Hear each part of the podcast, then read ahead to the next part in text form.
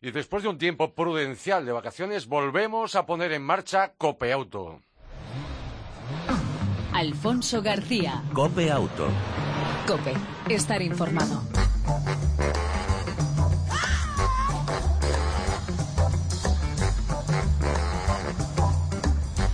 Hola, ¿qué tal? ¿Cómo estás? Bienvenido una semana más a este tiempo de radio dedicado al, al mundo del motor. Ya lo sé, sí, después de unas cuantas semanas nos volvemos a encontrar, volvemos a poner en marcha este tiempo de radio dedicado al mundo del motor que lleva por nombre, como sabes, de sobra Cope Auto. Cada semana información, actualidad, opinión y entretenimiento sobre el mundo de las dos y de las eh, cuatro ruedas. En el control técnico, como siempre, todo un lujo. Jesús Hernández al volante, el saludo y en el arranque de Alfonso García.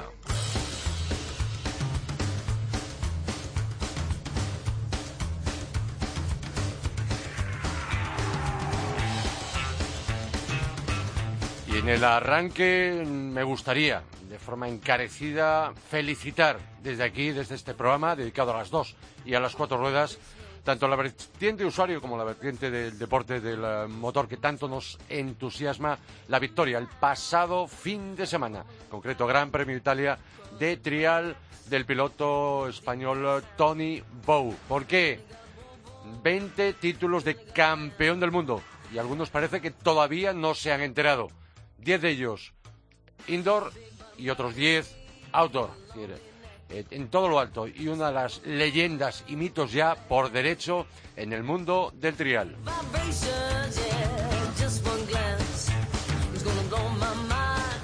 Arrancamos esta edición con una noticia que en parte no nos sorprende. Barcelona, Madrid y Valencia son las ciudades en las que se encuentran los aparcamientos más caros de España, según datos de la aplicación de Crowd Parking. Eh, Park señala que muchos conductores optan por los parking privados cuando es muy buen, es muy complicado realmente aparcar en las grandes ciudades.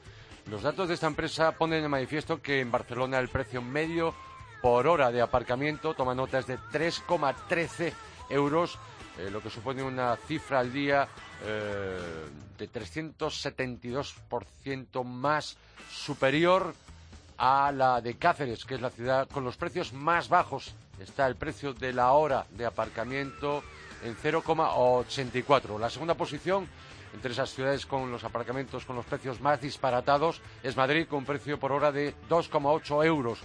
Una cifra un 10,55% menor que Barcelona, mientras que en el podium con los precios mayores la completa Valencia con esa media por hora de 2,69. Por detrás de los, eh, esos, eh, esas tres grandes capitales, para aparcar y por precio se encuentra Córdoba 2.39, Palma y Mallorca con 2.37, Bilbao 2.18, luego Zaragoza, Murcia. Y en cuanto a los parking más baratos por detrás de Cáceres, repito, es la más barata de España, se sitúa Ciudad Real una tarifa media por hora de 1,32 y Almería, donde aparcar el coche durante una hora, tiene un coste medio de 1,37 euros.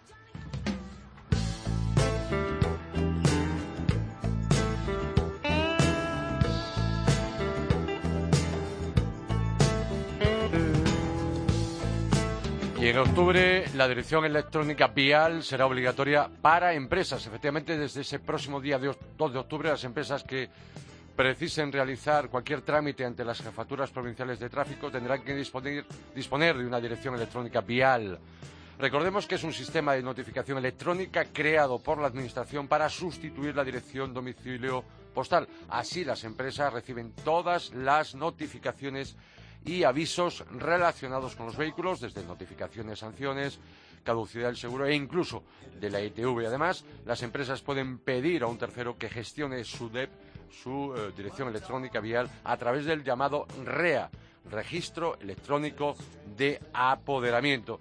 Y antes de entrar en materia y hablar de algo que todos los años nos preocupa y mucho, pero que nos debería preocu- preocupar todo el año, no solamente en estas fechas, eh, pues bien, decir que Cabify dispondrá de 20 unidades del eléctrico BMW i3 en Madrid. La startup eh, española Cabify ha alcanzado un acuerdo con la empresa, la marca en España, para la puesta en marcha del Cabify Electric, con un servicio a través del que se ofrecerá coches 100% eléctricos con conductor en Madrid, con conductor, repito, donde inicialmente contará con una flota de 20 unidades.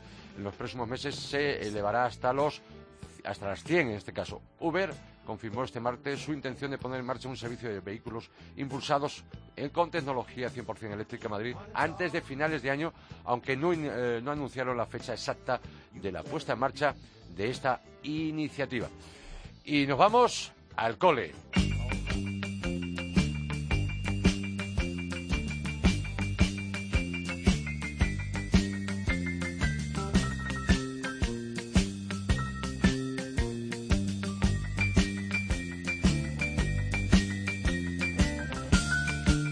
Aunque a nuestro invitado y a mí nos pide ya un poco talluditos, pero bueno, seguro que tenemos que llevar a alguno de, los peques al cole.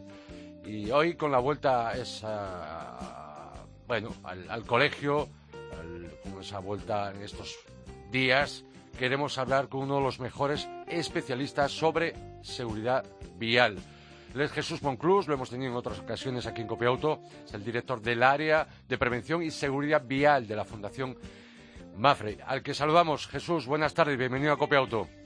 Muy buenas tardes, Alfonso. Buenas tardes a todos los oyentes y gracias por la bienvenida. Gracias a ti por atendernos. Eh, Jesús, ¿qué errores eh, seguimos cometiendo con los peques en su, camino al, en su camino perdón, al cole, ya sea en coche, autobús o andando? Bueno, pues hacemos muchas cosas bien, vaya por delante, y como tú comentabas, pues yo también ahora como, como padre, ¿no? Y mañana empieza mi hija Inés el colegio, así que eh, hacemos muchas cosas bien, pero también también hacemos muchas cosas todavía todavía mal. Eh, yo si me centraría por empezar por algún sitio, yo quizá hablaría del ejemplo, del ejemplo que damos los padres a los niños y un ejemplo que, que está detrás pues de, de, la replicación de muchas conductas por parte de los niños. Los niños tienen lo que los expertos dicen el aprendizaje vicario, que es aprendizaje por imitación, por lo que ven. De hecho, no solo simplemente replican cosas, sino es que quieren ser como nosotros, ¿no? Los hijos quieren ser hasta cierto punto, por lo menos hasta hasta la adolescencia, quieren imitar a los padres. Entonces, eh, yo creo que cada vez estamos más más preocupados por, por el ejemplo que damos los padres. eh, nosotros ya no solo intentamos enseñar a los niños en nuestros programas de educación vial de Fundación MAFRE, sino también enseñar a que enseñen a sus padres. Y yo me remitiría a un, a un pediría al oyente, a los oyentes, a los padres y a las madres, a los abuelos, a las abuelas, a los cuidadores a todas las personas que están alrededor de los niños, que, que mañana cuando lleven a un niño al cole o vayan al cole, vean cuántas personas cruzan indebidamente como peatones la calle, cuántos aparcamos eh, de una manera irregular, por decirlo de alguna manera. Tenemos que hacer ese pequeño examen de conciencia, quizás, de decir, pues en qué momentos estoy dando mal ejemplo con el cinturón, con el móvil, eh, o incluso dando mal ejemplo cuando vamos con bicicleta en bicicleta con, con nuestros pequeños y, y, aunque seamos mayores y nosotros eh, estemos obligados no llevemos el casco de ciclistas. Eso es mal dar mal ejemplo. Y unos ejemplos y solo voy a dar una cifra luego podemos entrar un poco más en detalle de, de, de, estas tragedias pero en España fallecen todos los años 40 niños en accidentes de tráfico y más de uno resulta gravemente herido insisto cada día. Es algo que, que desde luego pues es espeluznante, ¿no? A mí me cuesta casi repetir estas cifras. Hay algo que también comentabas en esa, tú como padre que tienes que llevar a los críos al cole, eh, y lo observamos, aunque no seamos, aunque no estemos obligados a llevar a los pequeños al colegio, pero sí observamos pasando por esas zonas que eh, padres, tutores, abuelos van con mucha prisa. Y yo creo que también otra, otro problema y es eh, preocupa más la multa, la sanción que la propia seguridad. Sobre todo observo esa mm, prisa por las mañanas en cuanto a que las sillitas infantiles no se usan de forma correcta. Incluso muchas veces eh, se observo y he observado que bueno se colocan las, las cintas por encima del crío pero no le sujetan. Eso es, eh, has tocado un tema muy importante, muy importante primero porque eh, más del 50%, la mayoría todavía de los niños que fallecen en España lo hacen como ocupantes de, de turistas y furgonetas, de automóviles normales y, y furgonetas. Uh -huh. Y como muy bien decías también, eh, hay una mayoría, dos de cada tres sillas, está demostrado en todas las encuestas, en todos los estudios que realizamos, van mal instaladas. Eh, tenemos un uso alto de, de, sillitas infantiles ya en España, como corresponde a una sociedad desarrollada, más del 90%. Sí. Sin embargo, cuando hablamos de niños fallecidos o de niños heridos muy graves, eh, entre el 20 y el 30% no llevaban sillitas, pero es que, mmm, insist, insistimos, eh, dos de cada tres sillas tienen algún error de instalación. Si quieres, revisamos sí. rápidamente. Sí, sí, sí esos errores. Y, curiosamente, em, seguimos viendo cosas tremendamente preocupantes sin tener que hacer una inspección detallada. Mi compañera Nuria, cuando volvimos a, cuando volví al trabajo esta semana, me decía, Jesús, he visto cosas horribles, he visto un terreno de lujo en el sur y, y estaba metiendo a niños en, una urbanización en el maletero. Sin, ¿no? O, yo mismo que veía el otro día, pues también un error que bueno, que a lo mejor puede evitar una multa si, no nos detienen y nos inspeccionan, que era que se colocaba una silla, un cuco de niños en el asiento y sin sujetarla directamente se puso encima el niño y el vehículo se puso en movimiento. Yo de los errores destacaría uno que, que, es lo que vemos más frecuente, que son las holguras. Holguras. Holguras a la hora de instalar la sillita en el coche cuando lo hacemos con el cinturón de seguridad del vehículo, que no está suficientemente tenso, que no pasa también por donde tiene que ir. Pero también holguras cuando ponemos el cinturón de seguridad sobre el niño o cuando le abrochamos el propio arnés o cinturoncito de la silla. Una holgura significa que un niño en un frenazo o en un accidente, pues escurrirse. Los niños son tremendamente flexibles y con que dejemos unos pocos centímetros de holgura en su cinturón, en su arnés, pues es para que el niño se escape o se suelte solo. Y, y, bueno, está lo que se llama la prueba del pellizco, que es intentar pellizcar la cinta del arnés de la sillita del niño y si somos capaces de coger un poco de tela, entonces tiene holgura. Y si, digamos, no somos capaces y se nos escapa continuamente, pues entonces estaría sujeta, ¿no? O la prueba de intentar introducir, si podemos meter más de dos o tres dedos por debajo de la cinta del arnés, entre la cinta y el cuerpo del niño, entonces le sobra también cinturón y va a ir más sujeto y no le va a molestar si va un poco más ajustado, por ejemplo. Uno de los grandes problemas, eh, ya sea ir andando en coche particular o en autobús, es el entorno del centro escolar. Antes en parte lo mencionabas. Correcto, correcto. El, eh, el entorno, digamos, es eh, el camino, el trayecto en definitiva, de casa al colegio, sea en cual medio, es, es la ciudad para el niño, es donde el niño se educa, ¿no? Es el concepto de ciudad educadora y ciudad también protectora. Eh, en este sentido, hay que recordar que la segunda, el segundo grupo de niños eh, con mayor siniestralidad grave o mortal son precisamente los peatones y, bueno, sin que esos accidentes se produzcan justo al llegar al colegio, pero sí que es verdad, como decimos, que es el trayecto más frecuente a lo largo del año y un trayecto que tiene que ser un ejemplo de comportamiento, pero también un, trayecto seguro. Nosotros en Fundación Mafre tenemos una guía sencilla para realizar inspecciones de entornos escolares. Cualquier responsable o persona preocupada o que eh, de una asociación de madres y padres de un AMPA, cualquier responsable de movilidad de un colegio si los existiera, que no los existe, pero que no estaría mal mm. pensar, digamos, igual que en los temas educativos, igual que en la calidad de la comida del comedor, en saber cómo están los riesgos alrededor del colegio, pueden utilizar este manual, pueden extraer sus propias conclusiones y pueden proponer medidas, y nosotros nos consta, hemos trabajado con diferentes ciudades ya en este sentido, en que siempre que hay una inspección hay medidas de bajo coste, que sobre todo, lo más importante diría yo, los ayuntamientos están deseando conocer para implantarlas y para mejorar los entornos Jesús, tenemos que acelerar un poco. Metemos la sexta, siempre respetando los límites legales de velocidad.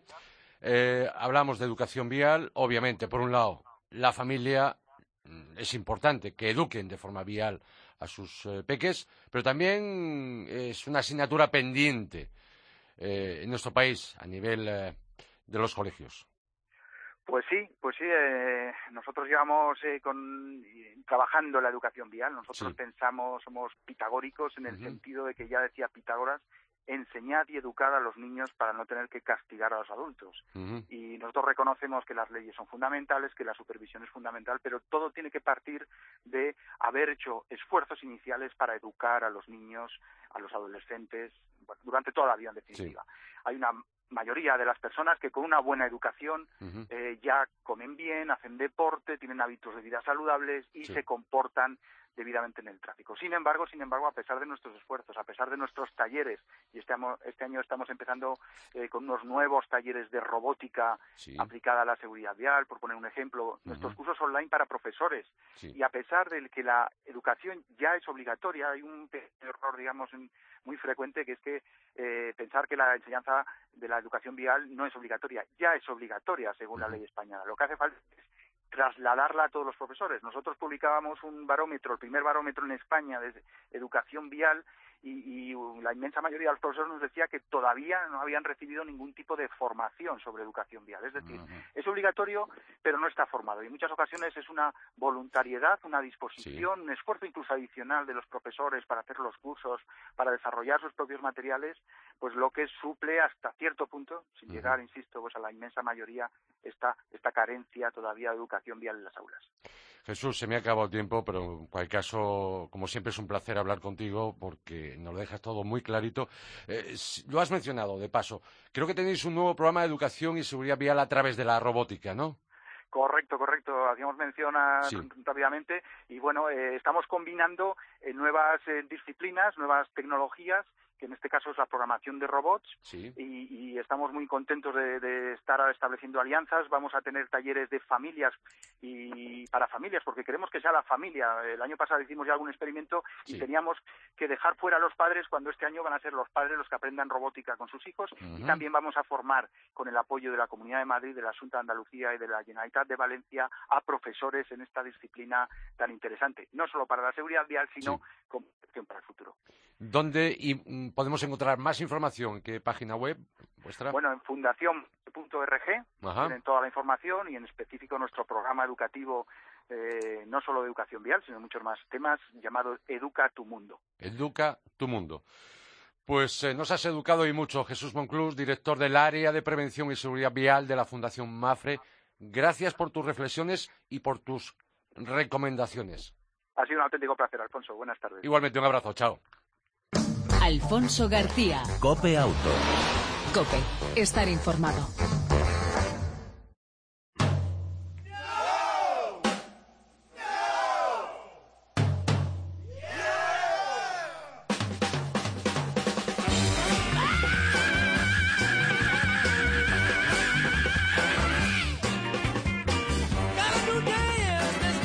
Dejamos las cuatro ruedas para centrarnos en las dos, en las dos ruedas, repito, en eh, Cope Moto. Este fin de semana se celebra en Formigal la BMW Motorrad Days. Serán tres días con toda una fiesta del mundo de las motos. Para saber más, contamos en Cope Auto, Cope Moto con Alexander Bonseig, director de BMW Motorrad España. Buenas tardes, bienvenido. Hola, buenas tardes. Buenas tardes. Alexander, ¿lo he dicho bien el apellido? No. Correcto, Alexander von me llamo. Vale. bien, me alegro. ¿Cuántas ediciones se iban celebradas de estas eh, de esta BMW Motorrad Days? Pues ya estamos celebrando los Motorrates desde hace 14 años en España. Y eh, la primera edición se celebró en 2003 en Vaqueira y después estuvimos un par de años en la Sierra Nevada. Y ahora desde hace siete años eh, los estamos celebrando en Formigal, en los Pirineos, muy bonitos, muy contentos ahí. Alexander, una, una cuestión, esta, esta, este evento tiene paralelismo, tiene eh, copia en otros países del entorno europeo? Uh, sí, los eh, eh Days originales se celebran en, en Alemania, en Garmisch-Partenkirchen. Han empezado un año un año eh, más temprano que nosotros en 2010 y 2002 y eso es el evento digamos comparable más grande para BMW. Eh, ¿Seríamos los segundos en cuanto a mm, categorías de concentración para BMW? España me refiero. ¿Perdón? España me refiero, que Formigal sería... Sí, sí, sí, seguro. Nosotros, nosotros em, eh, eh, vamos, vamos, vamos a celebrar los motorades, eh, digamos, en Europa en segundo lugar, y, pero para, para España creo que para una marca en España es el evento más grande de este tipo. ¿Cuántos motoristas, cuántos riders esperáis recibir este, en esta edición, este próximo fin de semana? Pues creo que este año vamos a celebrar los motorades más grandes que nunca aquí. Eh, hasta ahora ya tenemos muchos más preinscritos que el año pasado y eh, en total estamos esperando más de 6.000 amantes de la, de la moto y entonces va a ser una celebración estupenda. ¿Qué novedades se presenta esta edición de los seis días de BMW en Formigal? Pues este año tenemos dos novedades muy importantes. Em, primero tendremos la exposición de la nueva BMW G310. Es la primera BMW con una cilindrada de 300 cúbicos. Es algo completamente nuevo para nuestra marca y además se puede ver y probar la nueva BMW 90 Scrambler, se llama. Es una moto con motor boxa clásica, muy emocional y muy fascinante. Y por supuesto tendremos toda la gama de BMW Motorrad disponible ahí, total más que 150 motos de prueba y exposición. ¿Qué actividades se pueden o se van a encontrar en esta edición 2016 los asistentes en Formigal de los días de BMW Motos? Tenemos tenemos un listado de actividades muy muy largo entonces así te, cuento solo algunas para mantener también un poco la, la expectación de nuestros seguidores. Por ejemplo vamos a organizar eh, la Motora Days Parade se llama eh, donde 300 motoristas van a ir juntos a un pequeño tour por el paisaje bonito de, de Formigal. Luego tendremos un motodrome es un espectáculo incomparable, está muy muy bien, donde se pueden ver motoristas dando vueltas dentro de un cilindro de madera. También tendremos una zona de competición donde se puede conocer a nuestro equipo oficial de Superbike y los pilotos también, por supuesto. Uh, tenemos un stuntman, Narcis Roca se llama, también estará ahí con un programa muy espectacular y por supuesto motos, motos, motos. Una exposición de muchas motos únicas, históricas, customizadas, eh, es impresionante y hay tantas al final hay tantas actividades es imposible contarlo todo pero estamos seguros que habrá algo para todos los gustos y creo que vamos a celebrar una fiesta de moteras inolvidable. Eh, más de 6.000 escritos, eh, Alexander, eh, obviamente requiere de muchas necesidades en Formigal en cuanto me refiero a restauración, en cuanto a la cuestión de plazas hoteleras, ¿no? Sí, pero ya estamos, eh, ya tenemos un poco de experiencia ahí y se prepara muy bien, está todo muy bien organizado también con las autoridades, con los hoteleros ahí, entonces no habrá ningún problema. Ah. Y además, para rematar esta gran fiesta de la moto, esta BMW Motorrad Days en Formigal este fin de semana, el tiempo, el buen tiempo que en principio está previsto, ¿no? Sí, sí, acabo de, mirar el tiempo justo hace, hace poco y tiene todo muy buena pinta previsión de sol, unos 20-22 grados, entonces condiciones perfectas y eh, creo que eh, lo, nos lo vamos a pasar fenomenal. Pues eh, como entusiasta de la moto de las dos ruedas, como director de BMW Motorrad España, Alexander Bosseit, gracias por atender la llamada de Copia Auto. Y bueno, yo creo que no es necesario desearos el éxito de otras ediciones porque están más que comprobado que así es. Muchas gracias. Gracias, un saludo y nos vemos en Formigal. Muy, muy bien, muchas buenas. Gracias. Saludo. Hasta luego.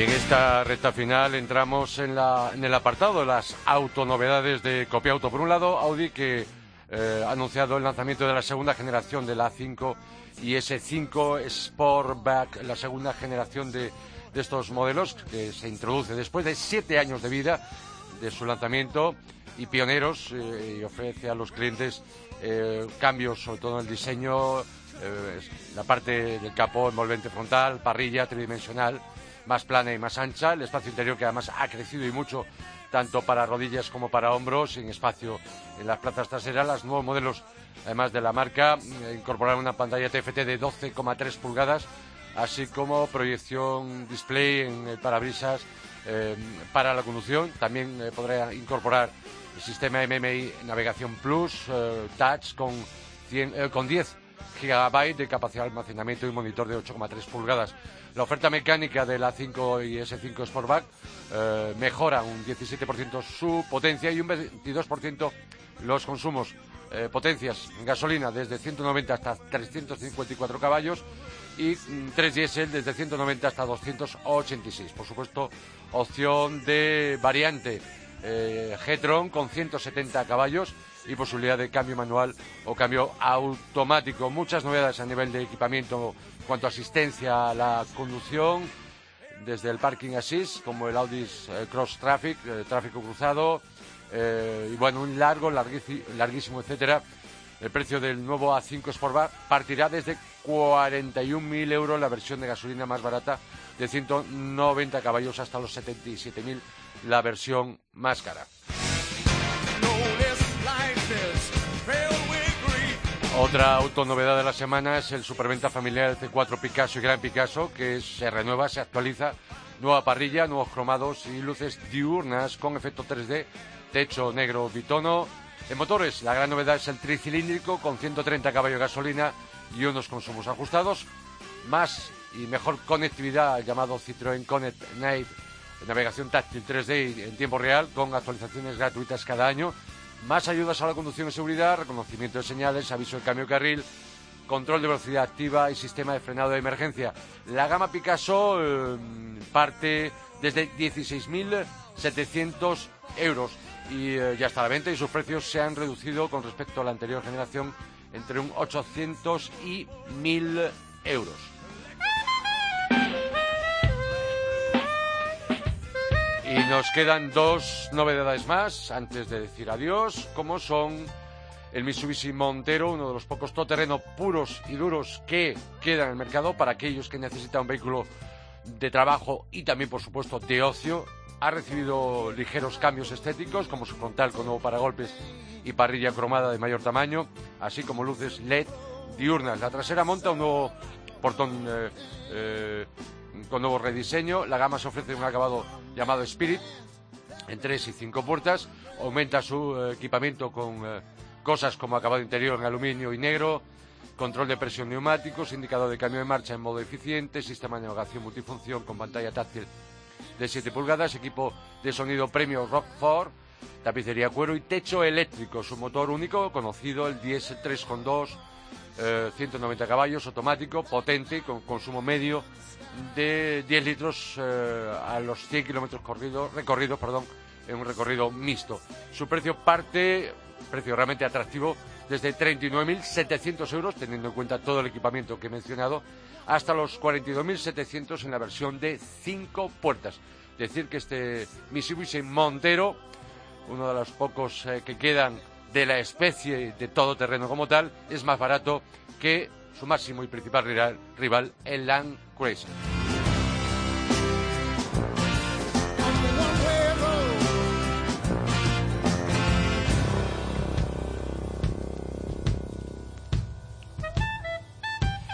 Y por último, hoy se anunciaba la nueva generación del Hyundai i30, disponible a principios de 2017. Cambios realmente muy importantes, sobre todo en su frontal, en cuanto a diseño, mucho más aerodinámico, el interior, además, eh, se ha optado por espacios más despejados, elementos más intuitivos, intuitivos perdón, y se ha introducido una pantalla flotante táctil de 8 pulgadas como opción. Además, en el salpicadero, función de navegación, multimedia y conectividad. El maletero ha ganado en capacidad, ahora 395 litros. La oferta mecánica del nuevo i30 de Hyundai está formada por tres motores de gasolina con potencia de 100 hasta 140 caballos, mientras que el diésel se ofrecerá una variante con potencias de 95, 110 y 136. En función de la variante de motor escogida para este nuevo automóvil, el cliente podrá escoger entre una caja de cambios manual de seis velocidades o la novísima eh, transmisión automática del grupo eh, Kia Hyundai 7 mm, DCT de doble embrague y siete marchas. También se ha reforzado el contenido en sistemas de seguridad que incorpora este nuevo i30 con elementos como el sistema autónomo de frenado de emergencia, la alerta de atención del conductor, control de crucero inteligente, detector, detector perdón, de ángulo muerto, la alerta de tráfico trasero y el sistema de mantenimiento de carril o la asistencia para luz de carretera. Para decirte cómo va, pues obviamente tendremos que probarlo aquí en Copiauto y más adelante, como los modelos que te hemos mencionado anteriormente, como pueda ser el A7, perdón, el A5 Sportback o el eh, Citroën 4 Picasso, ahí no ha habido muchos cambios en cuanto a comportamiento, pero sí desde que en el caso del i30 y del Audi A5 Sportback entraremos más en detalle y te comentaremos cómo va dinámicamente. Y hasta aquí eh, dio de sí esta edición de Cope Auto, pero sí está claro que queremos para cerrar, pues más que con una sonrisa, con una risa. En este caso, de la mano de nuestros compañeros del grupo Risa, con una canción, con uno de sus éxitos, uno de sus últimos y recientes grandes éxitos, como es Son Flashes. No te la pierdas.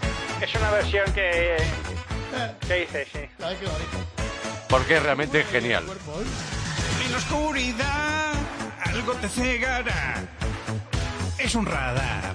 Con flashes. La velocidad te delatará por un radar. Son flashes. Escondidos están detrás de una señal. Fogonazo letal que te deslumbrará.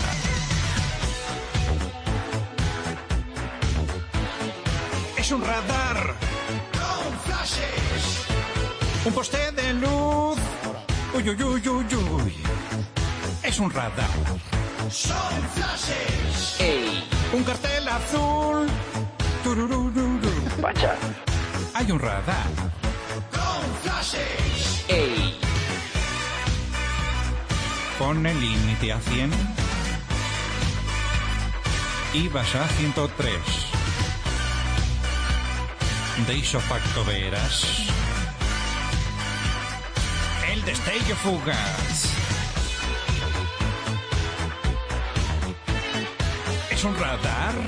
Con flashes. Si eres despistado y vas todo flipado. Zas un radar. Son flashes. Sobresalto fantasma. Cómplice de la pasma. Paparazzi vial.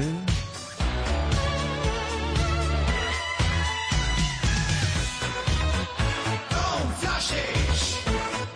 Es un radar. Son flashes. Siempre ocultado en cualquier lado. Es un radar. Con flashes.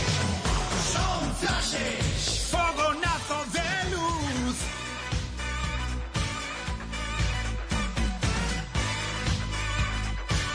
Fogonazo de luz.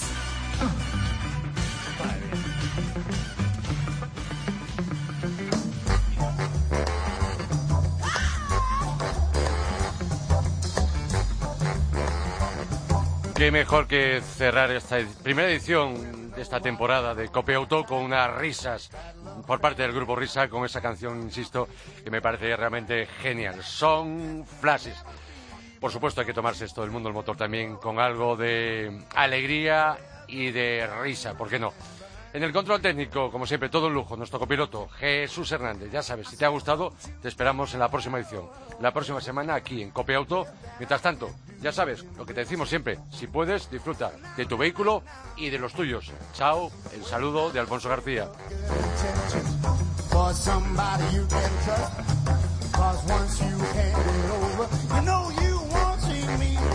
So don't you do me no favor. Yeah, just you let me live in line. I said, don't you.